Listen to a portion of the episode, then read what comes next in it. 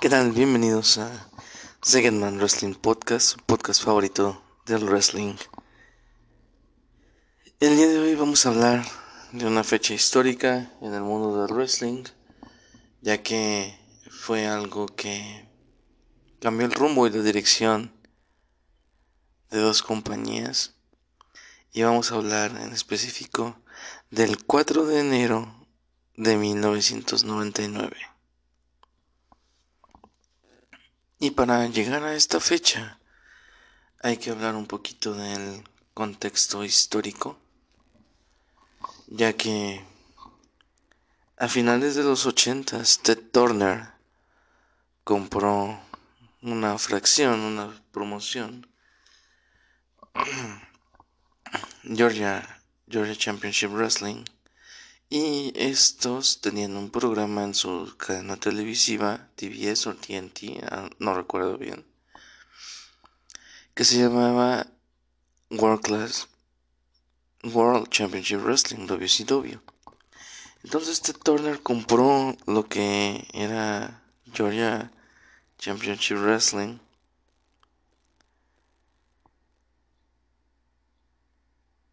Y la renombró como WCW, respaldada en su momento por la NWA a finales de los 80 Y como sabemos, ya existía una empresa grande en los 80 la WWE, que tuvo su época dorada con Hulk Hogan, todo este boom con Rock and Roll Connection con MTV, WWE, el wrestling y se volvió mainstream. Un gran trabajo por parte de Vince McMahon en, en, en hacer crecer esto. Y Vince McMahon a raíz de esto tuvo una buena idea, ya que tenía el boom del cable en sus manos y había visto el éxito que habían tenido eh, los pagos por evento y al tener a la cadena televisiva se les ocurrió poner un show semanal en vivo en prime time los lunes por la noche. Y el 23 de enero de 1993 fue el primer episodio de WWE Monday Night Raw. Una idea que cambió el wrestling, algo innovador, algo maravilloso y que le estaba dando exposición a nivel nacional semana a semana a su producto. Con grandes combates, con grandes cosas, grandes historias, mucho trabajo encima traía WWE para lograr eso. Y lo que fue de el 23 de enero de 1993 al 4 de septiembre de 1995, WWE Monday Night Raw era el programa de lucha libre de los lunes por la noche. Su competidor al ver esto tuvo la idea de un joven talento ahí entre los ejecutivos llamado Rick Bischoff. Y el primer movimiento que hicieron previo a decir podemos competir los lunes por la noche fue que contrataron a Hulk Hogan. Entonces, al llevar a Hulk Hogan a WCW, que había sido el héroe de WWE durante los 80 y la había posicionado en el éxito que, que que habían buscado. Si funcionó Hogan para ellos, ¿por qué no para nosotros si lo contrataron? El regreso de Hogan al mundo del wrestling, ya que Hogan se había alejado del wrestling porque pues ya estábamos cansados de la imagen del héroe americano. Casi una década entera bombardeándote con Hogan el Invencible. Y este regresa pero no regresa con Vince, regresa para ser competencia de Vince McMahon. Y así como juegan muchos otros luchadores que habían sido grandes en su momento en WWE, estaban brincando y yéndose a la casa de enfrente. Y fue así que con todo este escenario y con estos grandes talentos, el 4 de septiembre de 1995, el competidor de WWE, WCW, lanzaba WCW Monday Nitro. En horario estelar, a la misma hora, en diferente canal, en cable, para competirle directamente a WWE. Y a raíz de esta fecha, 4 de septiembre del 95, cada lunes por la noche se peleaban el rating tanto WWE como WCW. Y esto no duraría mucho porque era una competencia pareja, idas y vueltas. Unas semanas ganaba WCW, otras ganaba WWE. Pero como estaba acostumbrado WCW, volvió a contratar a dos luchadores más que pertenecían a WWE. Y esto pues lo hicieron de la manera más discreta posible acorde a la época en la que los medios de comunicación no eran tan inmediatos como ahora o que se podían filtrar las cosas como ahora.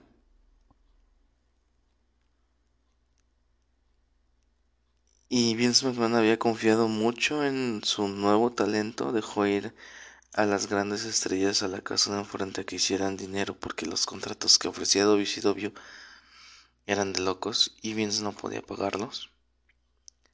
Pero Vince sí confiaba en su talento joven. Los Razor Ramón, los Diesel, los Triple H, los Shawn Michaels, los Bret Hart, los Undertaker, los Stone Cold Steve Austin, The Rock, que ahora son nombres grandes, pero en su momento tardaron en hacer clic con la gente. Los fueron desarrollando, fue el paso de la New Generation Era. Y dos de estos talentos, Razor Ramón, conocido como Scott Hall, y Diesel, conocido como Kevin Nash, fueron los dos primeros talentos de esta New Generation que dieron el brinco a WCW en busca de un contrato garantizado que ahora toda la mayoría de los luchadores les deben de agradecer por más dinero y menos fechas de trabajo. Similar a lo que se vive con WWE y All Elite Wrestling. Es entendible. Entonces ellos pues veían por sí mismos y veían por el, negocio y sacar un beneficio, ¿no? Y fueron de los primeros que, que obtuvieron esto y aparecieron en WCW con sus nombres personales. Kevin Nash era conocido como Diesel en WWE y apareció en WCW y se presenta como Kevin Nash y es como, hey, está usando su nombre real. Y empezaron a ganar dos lunes por la noche este rating para saber qué iba a pasar con estos invasores de WWE en WCW, cuando la realidad es que ya eran talento de WCW, ¿no? Y estaba primero el anuncio de que venía, no venía solo, venía acompañado y aparece Scott Hall, conocido como Razor Ramón en WWE. Y empiezan a hacer de las suyas y empiezan a nombrar a un tercer integrante y se hace una lucha en un evento grande de WCW. Y estoy citando todo esto porque es parte del contexto de llegar a, a esa fecha, el 4 de enero del 99. Pero previo a esto, tres años antes, en, y como lo estoy mencionando en el 96, con la llegada de Scott Hall y Kevin Nash a WCW, y el mencionar a ese tercer miembro.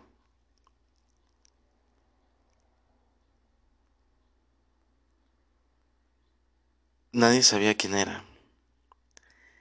Y movió muchas sospechas, y incluso hasta dentro del personal de WCW sabían como que, hey, ¿quién será ese tercer miembro? ¿Eres tú o quién? Y hubo tres nombres que les hicieron frente a Scott Hall y Kevin Nash. Sting, The Franchise of WCW, que siempre estuvo en WCW. Sting, Macho Man Randy Savage y Lex Luger.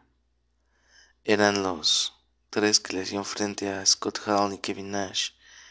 Y había este rumor del hombre misterioso. Llegó el día del combate en ese pago por evento.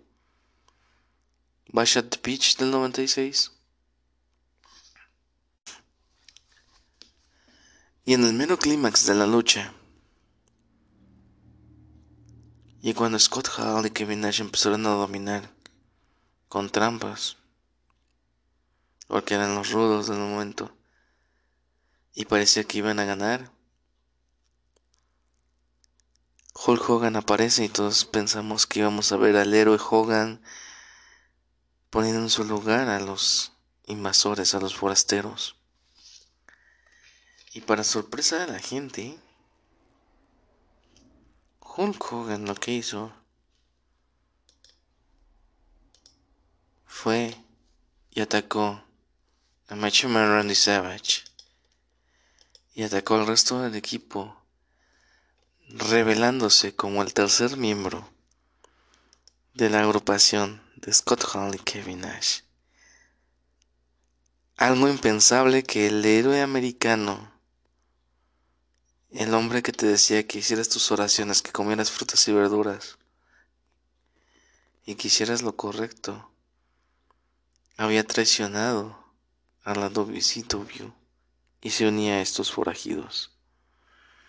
Entonces la audiencia, al siguiente lunes, todo el mundo quería saber qué pasó con Hogan. Y fue el nacimiento de algo que le dio mucho éxito y que a la larga fue la destrucción de WCW, la NWO, el New World Order. El New World Order salió como una, una facción que estaba en contra y que quería dominar WCW. Y los primeros luchadores o fundadores de esto fue Hulk Hogan, Scott Hall y Kevin Nash y con sus colores monocromáticos negro y blanco y el nacimiento de este alter ego de Hulk Hogan, Hollywood Hogan, Hollywood Hulk Hogan y empezaron a dominar semana a semana con esta historia de la NWO contra el talento de WCW y ganando con trampas y ganando y siendo los rudos. Sin embargo, lo explotaron al por mayor. Llegó un momento en el que 350 mil luchadores eran parte de la NWO. A la larga esto le trajo cada lunes por la noche una victoria a WCW ininterrumpidamente durante 86 semanas. Poquito más de año y medio.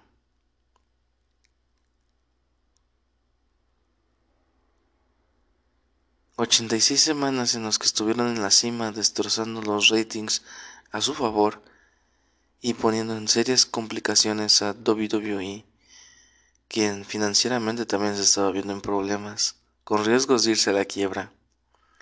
Pero Vince McMahon confiaba en su talento.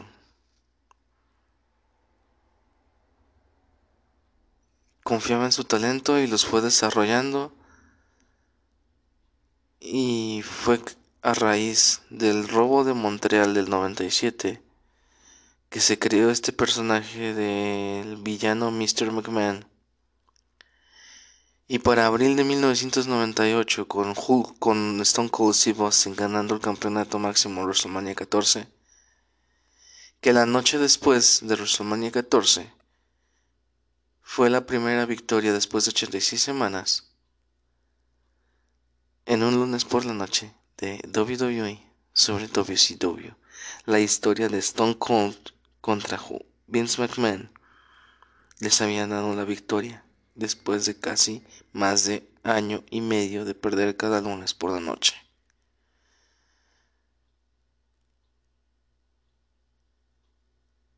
Mientras WCW seguía enfocado en sus historias de la NWO, en el que ya se había dividido, se había creado NWO Wolfpack, Black and White, el original, y traían esto.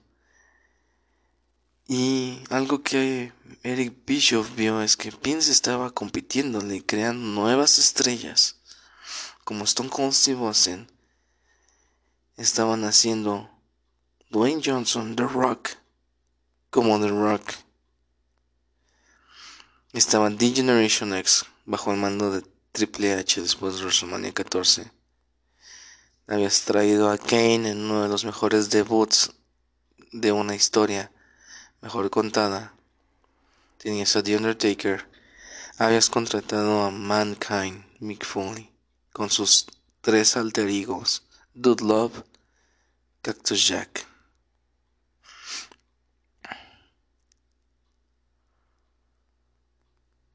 Y habías descubierto otros más talentos.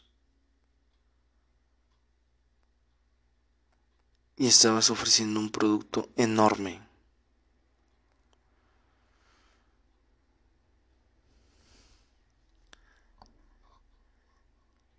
Porque tomaron el camino de arriesgarse y decir y bueno, los otros están ofreciendo un producto más adulto, también podemos hacerlo y crear algo llamado la Attitude Era. Que si lo vemos en nuestra perspectiva sería algo muy cancelable en estas épocas.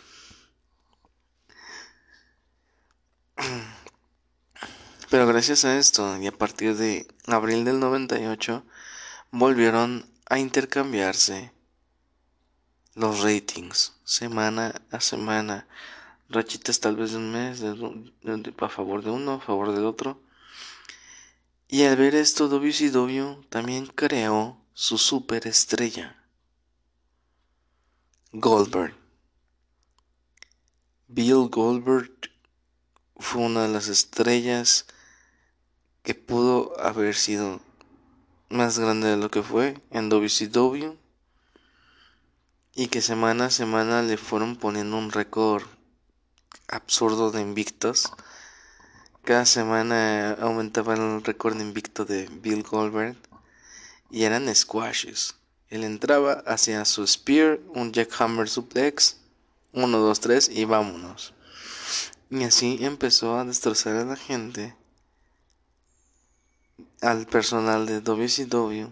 Y semana a semana se volvió una atracción principal ver el squash de Bill Goldberg sobre alguien más.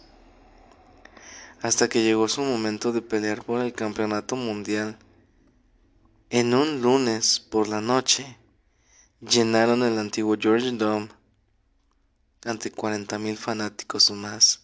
En un lunes por la noche, un show semanal, para ver el enfrentamiento entre Bill Goldberg y Hulk Hogan por el campeonato mundial de WCW.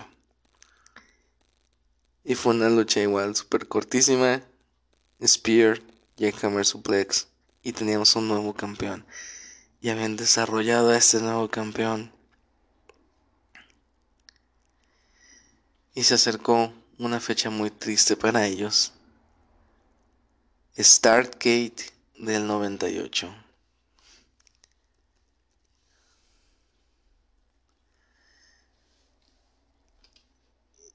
Stargate del 98 se celebró un 27 de diciembre de 1998. Y previo a mencionar Stargate, quiero mencionar que ah, originalmente Monday Night Raw arrancó en vivo y por algunas cuestiones de logística y por facilidad para la cadena televisiva y por algunas otras situaciones se volvió diferido con una semana de anticipación y esto lo aprovechaba WCW para que durante sus transmisiones revelaban los resultados y te spoileaban el show de WWE porque ya conocían los resultados porque pues era grabado y podían tener acceso a, a lo que había pasado una semana anterior en lo que ibas a ver tú el lunes por la noche en, en WWE y ellos trataban de spoilearte y habían presentado este evento de Starkey del 98 con el líder del NW Wolfpack Kevin Nash, que había ganado popularidad y que por eso se había separado de Hulk Hogan porque ahora él quería ser la gran estrella.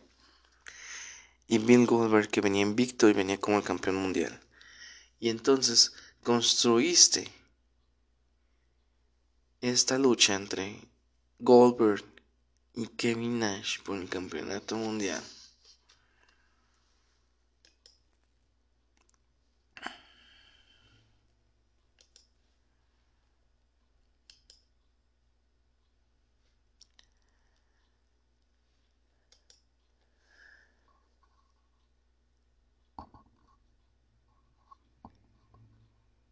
Y fue un show.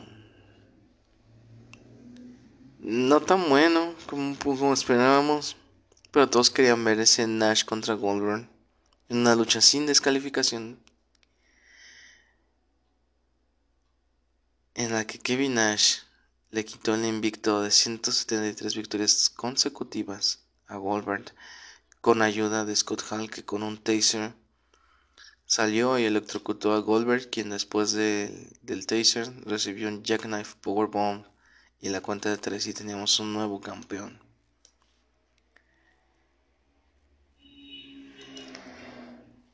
Y esto nos llevó a que la siguiente edición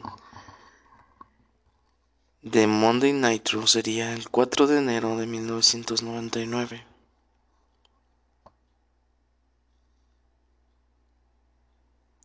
Y el show que presentaría el 4 de enero de 1999 WWE también sería por un cambio titular. Y les hablaré primero de WWE. WWE se había enfocado en esas estrellas que ya había mencionado.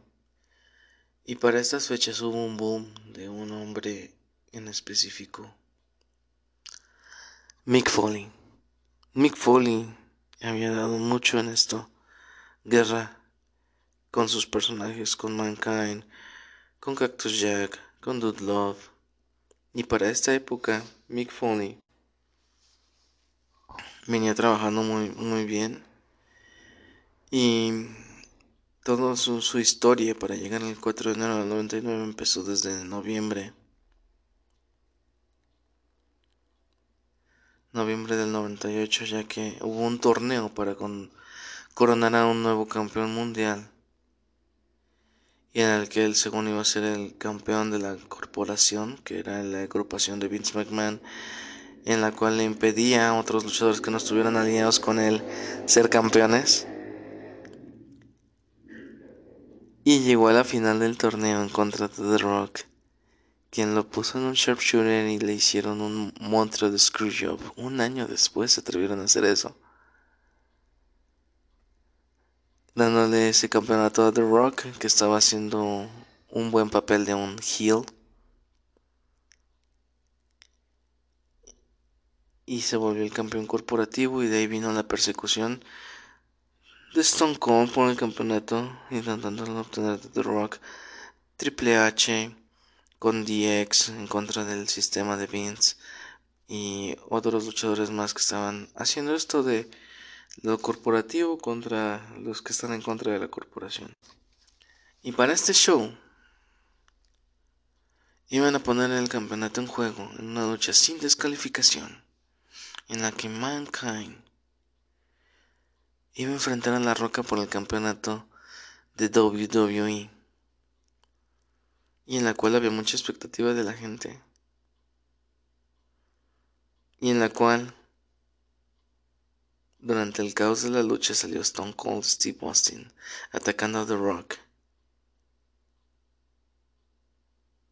y dándole la victoria a Mick Foley, quien por primera vez en su carrera levantaría un campeonato mundial ganando el campeonato de WWE esa noche en ese Raw pregrabado que se iba a emitir el 4 de, de enero de 1999.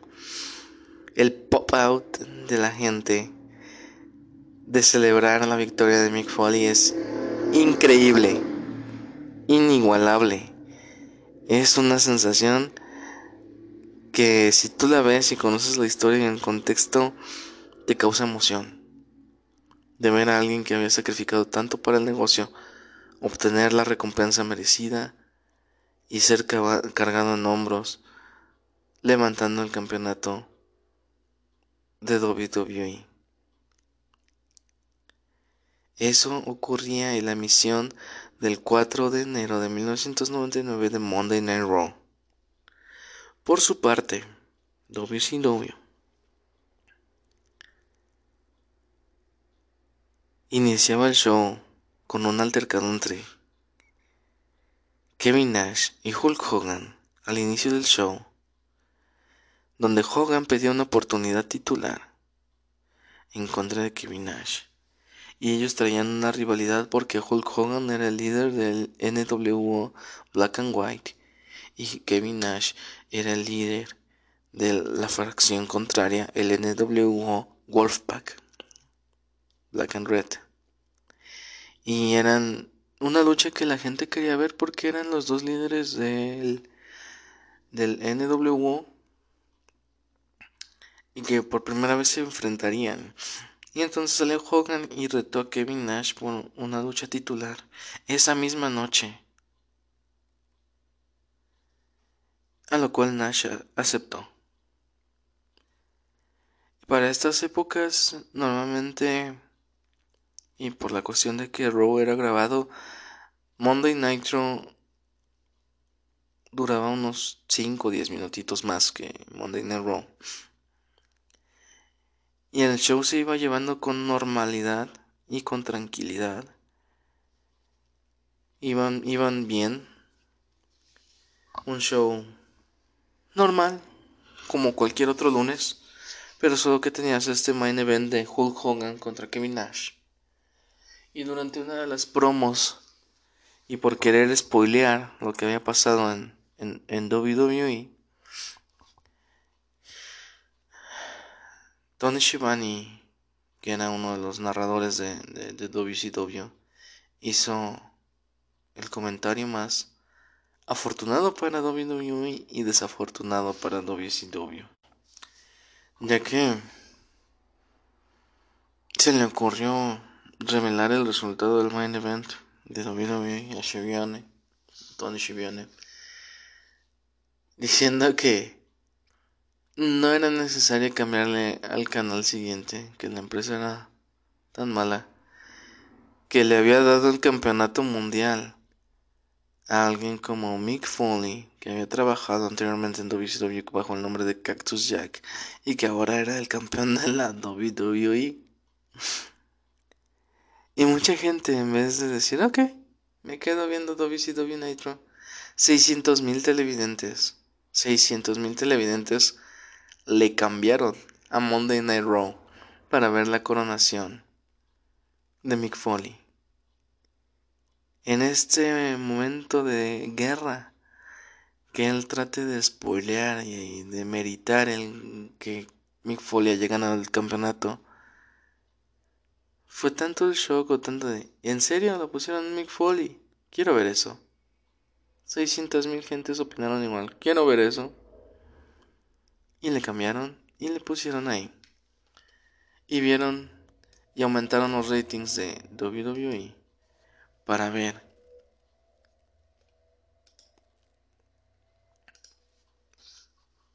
ganar a Mick Foley.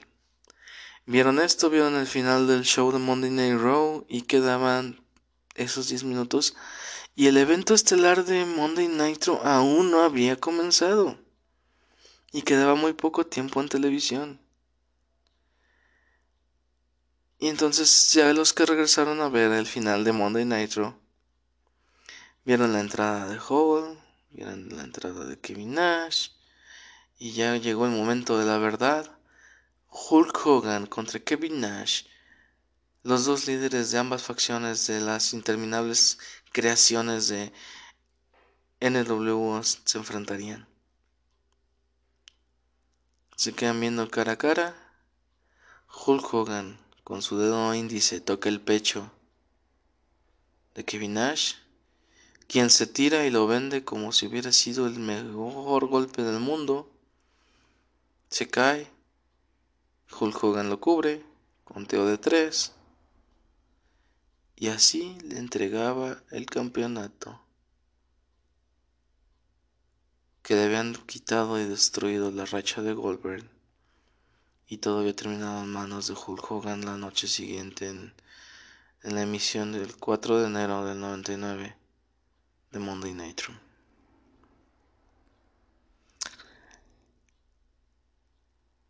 Salió Scott Hall, se abrazaron los tres y ahora tendríamos la desaparición de NW Wolfpack, desaparición de NW Blanco y Negro y la creación de la misma fregadera NW original. La gente se cansó. La gente se cansó y lo tomó como una burla. Y a raíz de este 4 de enero del 99 en el que al final WWE ganó en el rating, nunca volvería a perder el rating. Nunca daría vuelta atrás. Ni una sola semana después de esto. WCW Monday Nitro volvió a derrotar a Monday Night Raw. Por eso es histórico. Porque no solo fueron 600.000 personas que cambiaron esa misma noche para ver la coronación de Mick Foley. Fue algo que determinó la guerra por las los lunes por la noche, los Monday Night Wars. Si hubo un día que dices la, la, el Monday Night Wars terminó, no fue el día del cierre de WCW. Fue el 4 de enero de 1999, con una muy mala decisión creativa por seguir explotando una historia del NWO que ya no te estaba funcionando, que lo habías hecho muy mal, que había tenido muy malos episodios en ese lapso de dos años, cerca de tres años y que ahora tu competidor con nuevas historias, con historias frescas, con talento increíble, estaba ofreciendo un producto que sí estaba satisfaciendo las necesidades de la gente y que no estaba siendo repetitivo. Porque ahora es como otra vez, otra vez Hogan, Scott Hall y Kevin Nash juntos después de que se habían intentado destruir y crear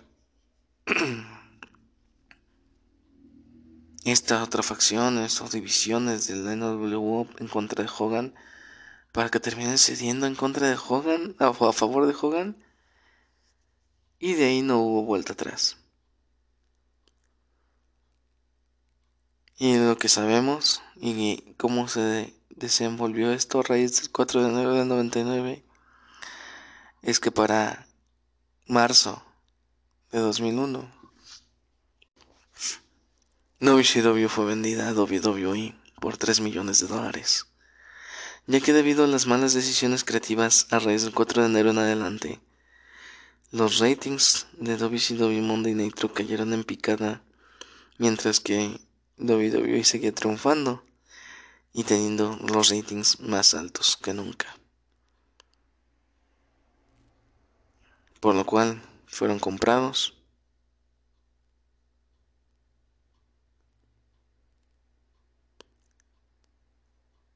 absorbidos y teniendo al hombre que querían destruir como su dueño. Así es como un comentario, una mala decisión creativa y en una semana destruyeron todo lo que habían construido y les costó caro, muy caro mientras el otro sigue reinando y sigue establecido como la empresa número uno de, entretenimiento deportivo en el mundo. Hasta aquí el episodio de hoy. No olviden seguirme en mis redes sociales, como en Instagram, como arroba Lo dejo en la descripción. Y nos vemos en el próximo episodio de Segedman Wrestling Podcast, su podcast favorito del wrestling.